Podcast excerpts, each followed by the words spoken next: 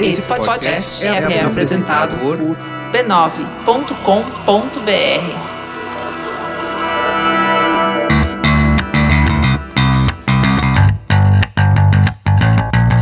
Olá, eu sou Alexandre Maron E eu sou a Luciana Biniski. e esse é o Zing especial com comentários e dicas para os nossos queridos ouvintes. E me lembraram no outro dia que eu falei leitores. Você falou leitores. É, outro dia eu falei leitores. E eu que tô com cabeça de grávida, né? É, pois é. Ossos do ofício, né? É. Falei, falei isso durante muitos anos na minha carreira.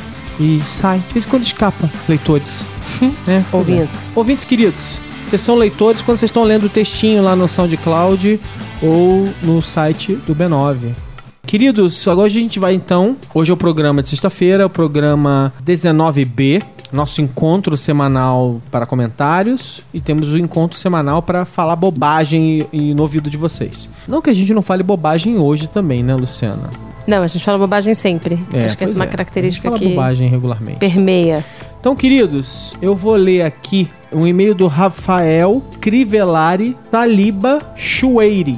Nossa, não tenho a menor ideia se eu consegui pronunciar o nome do Rafael certo, gente. Mas ele mandou uma mensagem pra gente que diz o seguinte: Olá, me chamo Rafael Chueiri. Gente, tive que falar de novo o nome dele. Me ferrar de vez, né?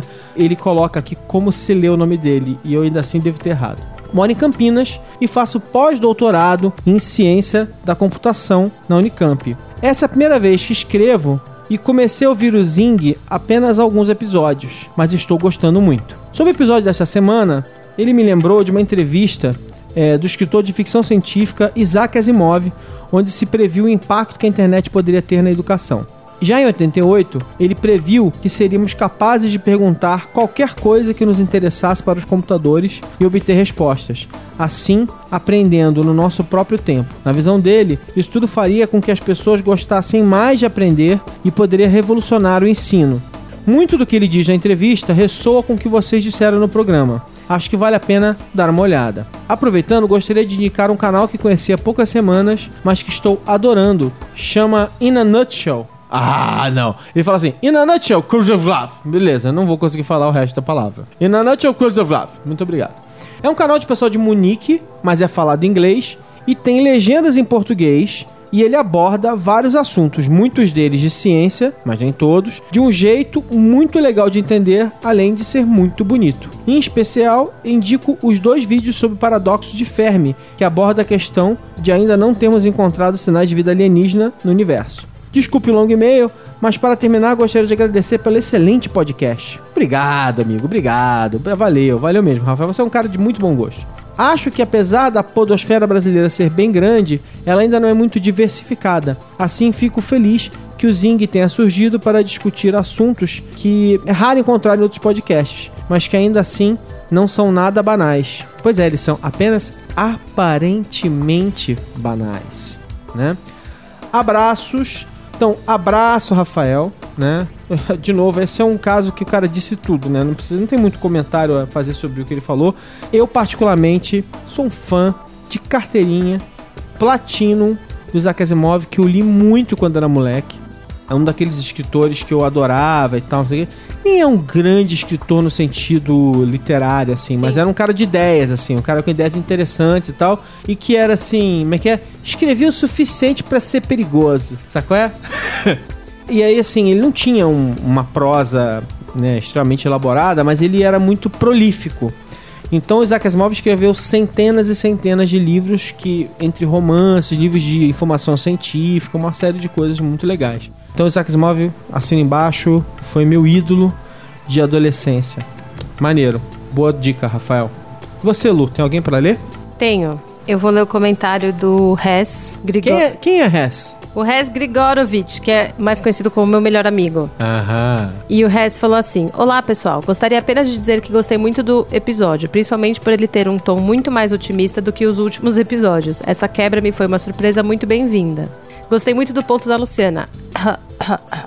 onde ela diz que você só retribui o ensinamento quando passa pra frente. Eu também gosto muito do ato de ensinar e me encontro naquele caso que vocês citaram, de que você é tocado por um conhecimento e quer que outras pessoas assim também o sejam, e passo muito por isso com meus amigos. Por exemplo, na faculdade de administração, eu já dei muita aula de programação básica para ajudar a galera, simplesmente por curtir ensinar aquilo. Também já dei aulas de lógica e ensaiei dar aulas de violão, tudo isso sem cobrar nada em troca. O Hesky Gorovich, ele está na faculdade. Ele tem cara de quem tá na escola secundária. É aquela cara de menino que ele tem. É o que acontece quando as pessoas ultrapassam os 40, tá, gente?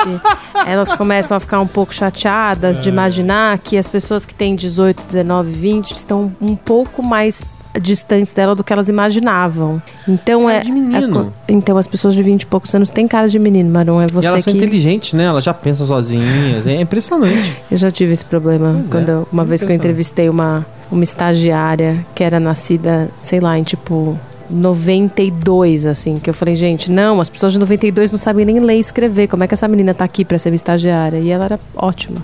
Continua sendo uma ótima jornalista.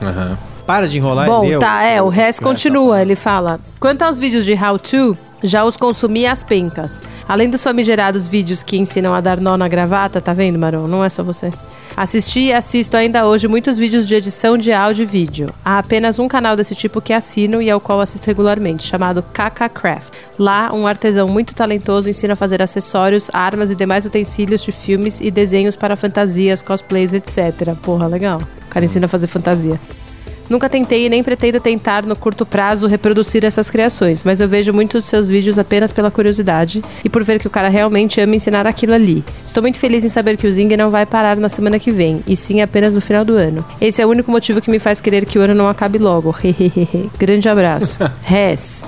Ensinamento da Luciana. Nunca queira que o ano acabe logo. E depois começa outro e ele é igualmente ruim. Então, Imagina. tem que querer que esse aqui melhore. Tem que querer que a vida melhore pra sempre. A partir de hoje. É, não é ano que vem, é agora. Entendi, entendi. Já é discordar da Luciana. Ah, pra variar. Mas não essa é a primeira vez, né, gente? Tá, então agora eu vou falar, eu vou, eu tô aqui lendo e-mails, porque o pessoal manda e-mail, eu quero, quero ler os e-mails. Não, e tem uma pessoa que escreveu um comentário falando: não consegui publicar meu comentário, vou mandar e-mail. Isso, isso. Bom, João Pedro Maciel, 20 anos. 20 anos! Olha o comentário dele agora, hein? Olha só. Bom, vocês bateram na trave algumas vezes, mas deixaram escapar algo que eu fiquei esperando o programa todo ser comentado. É, é- é típico dos 20 anos, né? O cara já entra chutando a porta e falando que a gente Deixa não ele. falou o que ele queria que a gente Deixa dissesse. ele, Maron. É muito folgado esse João Ai, Pedro, Jesus, gente. É o que acontece depois dos 40, tá, gente? gente dos 20, aproveita. Aproveita enquanto vocês não estão desse jeito, cínico. Vocês debateram muito a causa e o que motiva as pessoas a ensinarem e compartilharem isso publicamente. Quando eu dou essa esticada, gente, é porque eu tô tentando pegar os óculos e acertar o foco na tela. Por trás do microfone. Ai, que tristeza. Uma espécie de efeito colateral me preocupa. A dependência de tutoriais. Eu entendo perfeitamente que você não é especialista em tudo, você precisa resolver pequenos problemas do cotidiano. Esses hacks são muitas vezes benéficos, mas eu venho de uma geração completamente dependente de gerir um conteúdo mastigado. O senso crítico das pessoas é completamente afetado. Tudo se resolve com uma googlada. Desde os 6 anos de idade, não preciso mais perguntar aos meus pais as coisas. O Dr. Google me responde, indo um pouco além. Algo bem comum é a famosa procura de sintomas de doenças no Google, onde pessoas sem conhecimento algum dão diagnósticos absurdos. É sempre absurdo, gente. Sério, se tem uma área que não foi afetada pelo Google é a médica, graças a Deus. Bem, acredito que soluções para os pequenos problemas do dia a dia sempre são bem-vindas, mas acho muito importante você sempre ir além, pesquisar outras fontes e até soluções diferentes para o mesmo problema. Sinta-se à vontade para discordar, tá? Beijo, Maron. Beijos, Lu. É, beijo, João Pedro. É, cara, eu, eu entendo o ponto de vista dele. Eu acho que realmente o Google facilitou essa burrice superficial de dar uma, fazer uma busca e, e executar a primeira solução que aparece na sua frente. Mas eu acho que isso é inerentemente uma uma solução errada para a situação, né? O Google também permite que você faça uma pesquisa, olhe várias possibilidades e tome uma E decisão. defina qual que é melhor pra você. Pois é. Mas o ponto dele, que eu acho também que é bom levantar, assim, mas o Google também abriu a porta para os imbecis fazerem bobagens, né? Sim. Porque também, assim, como tá lá, eles podem fazer bobagem. Então, mas eu acho que eu prefiro um mundo em que é fácil encontrar essas informações do que um mundo em que é difícil. É, então, eu quero ler o comentário da Lorena, da El Brands. Uhum. Nossa leitora. ah, leitora, ó. Nossa ouvinte ah, Luciana! fiel. Gente, Mr. M baixou aqui. É, nosso ouvinte fiel, porque ele é, ele é meio um contraponto a isso que você leu e acho que vai ficar bem legal. Ela falou assim: Eu sou completamente viciada em DIY. DIY é uma sigla para do it yourself, tipo, faça você mesmo. Isso. De Ah, de ver, decoração Luciana. e coisas para casa. Já consertei armários, aprendi a manusear ferramentas, me sinto super orgulhosa da minha furadeira e decorei minha casa com soluções simples e muito baratas. Ainda decoro, não posso ver uma coisa diferente que eu fico doida. Por conta de tudo quanto é tipo de how-to, eu já economizei muita grana, desde resolver problemas em computador e celular, emendar um fio de secador, até parte elétrica da casa. Mas assim, eu vejo muita gente que tenta seguir alguns tutoriais e simplesmente não conseguem, ou porque não gostam ou porque não levam jeito nenhum. Eu adoro desmontar e descobrir como funcionam as coisas e não posso ver uma parede sem graça que já invento moda. Não me sinto bem sendo refém de ter que chamar alguém para fazer algo para mim. Isso é só no último caso.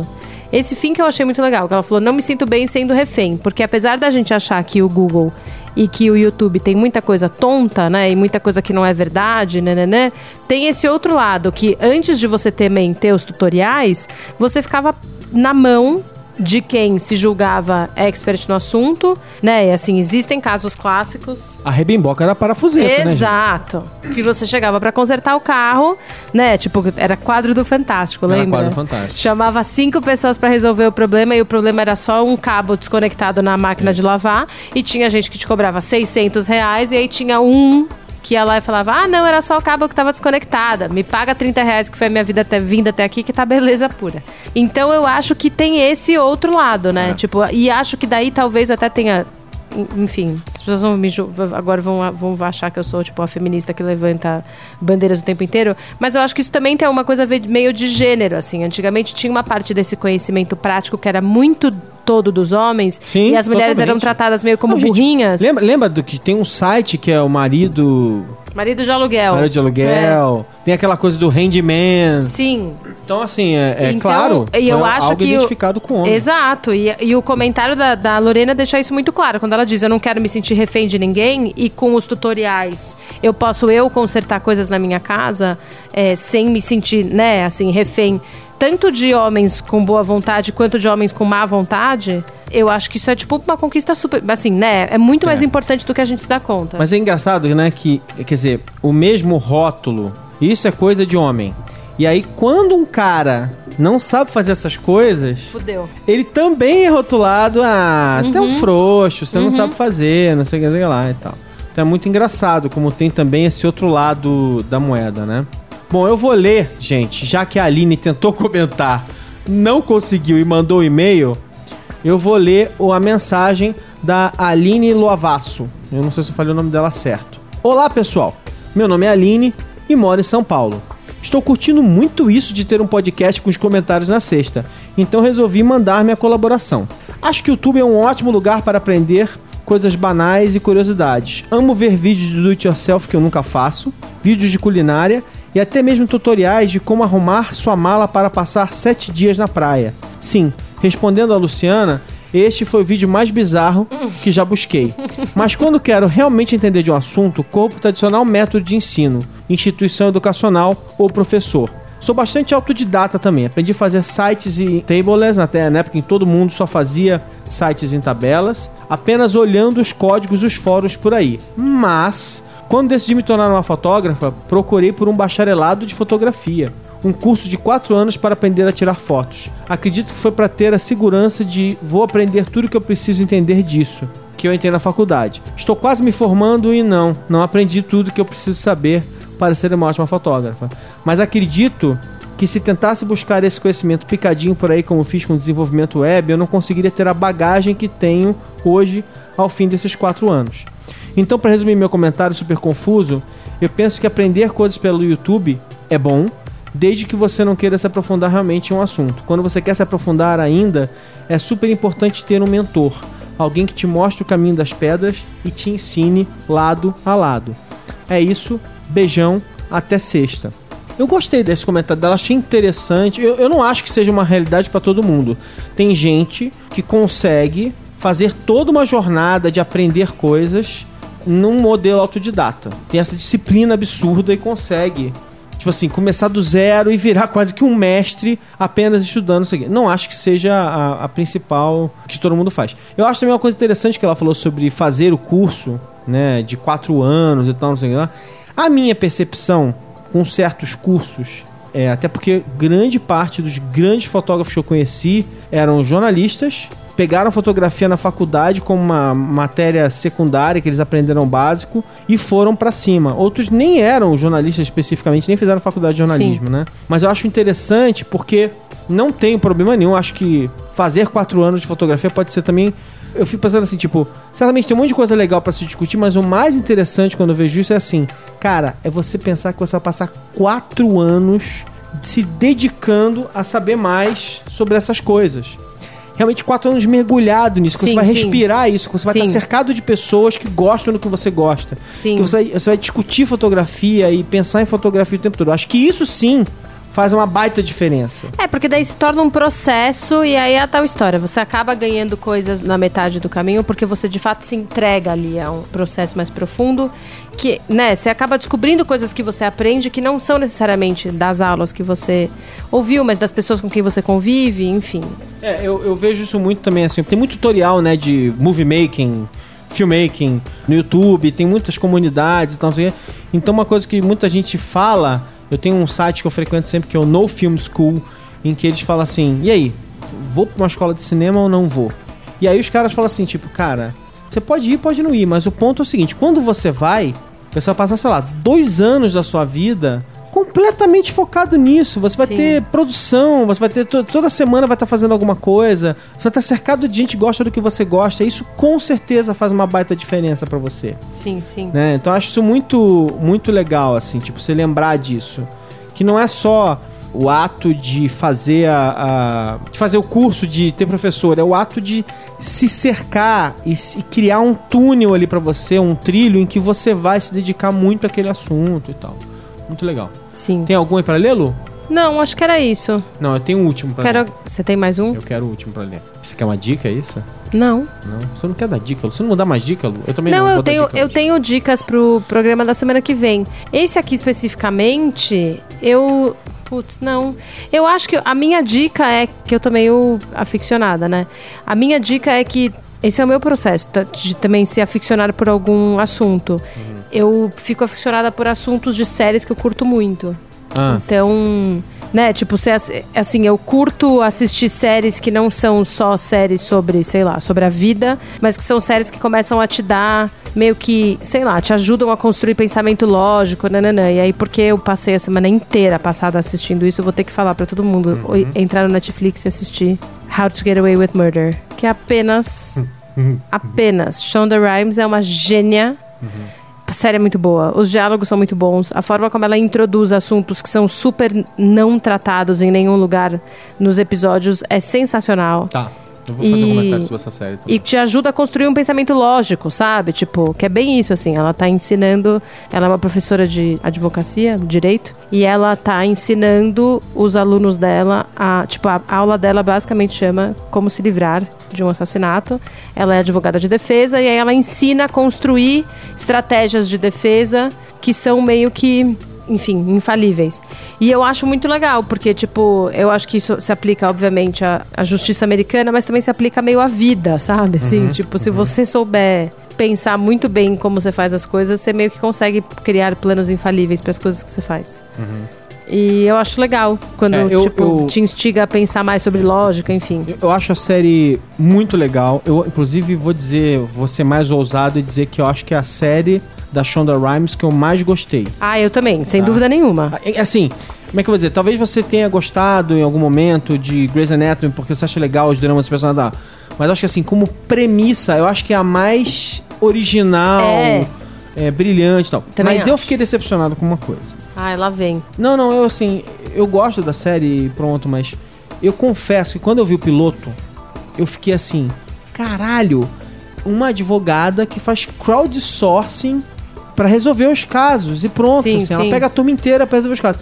Aí eu fiquei um pouco decepcionado, porque aí ela pega e seleciona cinco e segue com eles. Entendeu? Tipo assim, ela vai em outro momento usar a turma de alguma maneira, mas assim, pra mim a big idea da série no primeiro momento foi assim: caralho, ela levou a turma inteira pra dentro do lugar e botou eles pra colocar, assim, fazer uma proposta de uma ideia de defesa, uma estratégia. Que teco doido, que maneiro, não sei o que Não, mas é, mas é meio que ela faz, né? Que ela faz reduzido, porque, enfim, Maron, É, porque roteiro, elenco personagens, menor e é. Mas enfim, o que eu faço é que assim, a Big Idea que me deixou impressionado foi isso, e depois eu. Legal, acho do caramba, continuo achando a série legal e tal. Acho a Viola Davis mata a pau de um jeito. Nossa, ela é absurdo, sensacional, ela é meu. incrível, Ela, é sensacional. E ela tem aquela coisa que as pessoas às vezes não entendem como é que funciona isso, né? Que é assim, a Viola Davis, ela entra na série, e claro que a, a direção, o roteiro fazem tudo isso acontecer, mas assim, ela vende o personagem pra você muito bem. Então ela chega e fala assim, e ela, ela não fala isso, mas você sabe que ela é the big motherfucker Sim. around, blah, whatever, Não, tal. total, total. É, E ela é complexa. você não vai falar nada, eu usei um termo machista agora, motherfucker. É, usou mesmo. Pois é, então. E em ficar- inglês ainda. Tem que ficar de olho nessas coisas. Não, mas é porque essas, experi- essas expressões, né, a gente tem que ficar de olho, sai. Então, eu adoro essa série e gostei muito da ideia. Eu vou ler o- a última mensagem aqui que eu queria ler e vou dar uma diquinha. Então vamos lá. O Rogério Silva Oliveira, adorei o comentário dele que eu achei engraçado. Gosto bastante de histórias ambientadas no pós-apocalipse. Justamente por isso, tenho o costume de ver vídeos de sobrevivência, arqueria, criação de armas, armadilhas, cutelaria e coisas do tipo. Porém, nunca construí nada das coisas que vi nesses vídeos por motivos óbvios. O que eu faria com uma escopeta calibre 12 feita na minha cozinha? Bom, eu espero que nada, amigo, pelo amor de Deus, né? Não concordamos com pessoas fazendo escopetas calibre 12 na cozinha. Mas gosto de pensar que um dia isso tudo vai ser útil. Também discordo, eu espero que isso nunca seja útil, porque eu A não quero que o mundo que isso, acabe. pois é, a gente só acha que isso vai ser útil no dia que todos os seus familiares forem zumbis. É, pois é. Então es- esperemos que a gente nunca precise usar essas técnicas. Enquanto nós estamos aqui conversando, os cachorros brincam alegremente na sala fazendo barulhinhos. Eles estão brincando de fazer amor um com o outro, tá? É, É. bom avisar. É o amor que não se importa, é o amor que, é um amor que não olha que não se nada, mede, é, que, não, se, mede, repete. Deixo como dica o excelente site instructables.com que reúne tutoriais para a criação de quase qualquer coisa. É verdade, o site é incrível. Sobre a pergunta feita no cast, o tutorial mais inusitado que vi na internet foi um sobre hormonização para transexuais. Esse é o motivo principal de eu ter trazido esse comentário aqui. O tutorial continha nomes de princípios ativos, marcas comerciais dos medicamentos, horários, doses e até truques para comprar sem receita médica. Acho que esse tipo de tutorial é particularmente perigoso, pois devido ao preconceito e a outros motivos que nós conhecemos, né, muitas pessoas trans podem ter receio de procurar atendimento adequado e ver nesse tipo de tutorial uma saída. Eu tenho calafrio, confesso a você, porque você não tem a menor ideia de que aquele cara que tá te dando, fazendo tutorial realmente tá te dando informação perfeita ou tá te dando do tipo. Eu temo pela segurança ou pela saúde de uma pessoa que acha um tutorial. Tem várias histórias. Quando você vai fazer a pesquisa pro programa, as pessoas com quem eu conversei falaram muito disso, de que é, pelo menos uma delas que eu conversei, a Lu conversou com mais gente. Uma delas fez o tratamento inicial sem supervisão médica médico, direta, sim. usando essas informações da internet. Sim, sim. Então, assim, deu tudo certo, a pessoa tá bem e tal, não sei o quê. Mas eu confesso que É tipo dá um medo, né? Dá um É, medão e tal. eu Você acho- tá mexendo com uma coisa muito Sim. básica e muito delicada, que é o equilíbrio do seu corpo, né? Sim.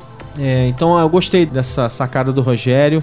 Ele começou me assustando com seus tutoriais de como criar escopeta na na cozinha, cozinha. mas ele terminou, mandou bem no final. E esperamos não, não viver num mundo em que você precise fazer escopetas na cozinha, mas eu queria muito não viver num mundo que as pessoas precisem de tutoriais na internet É, nenhum nem pra- outro. pra mudar a vida delas pra melhor, né? É. Enfim. Minha dica final pra acabar o programa e pra liberar vocês, né, gente? São dois livros do Neil Postman, tá?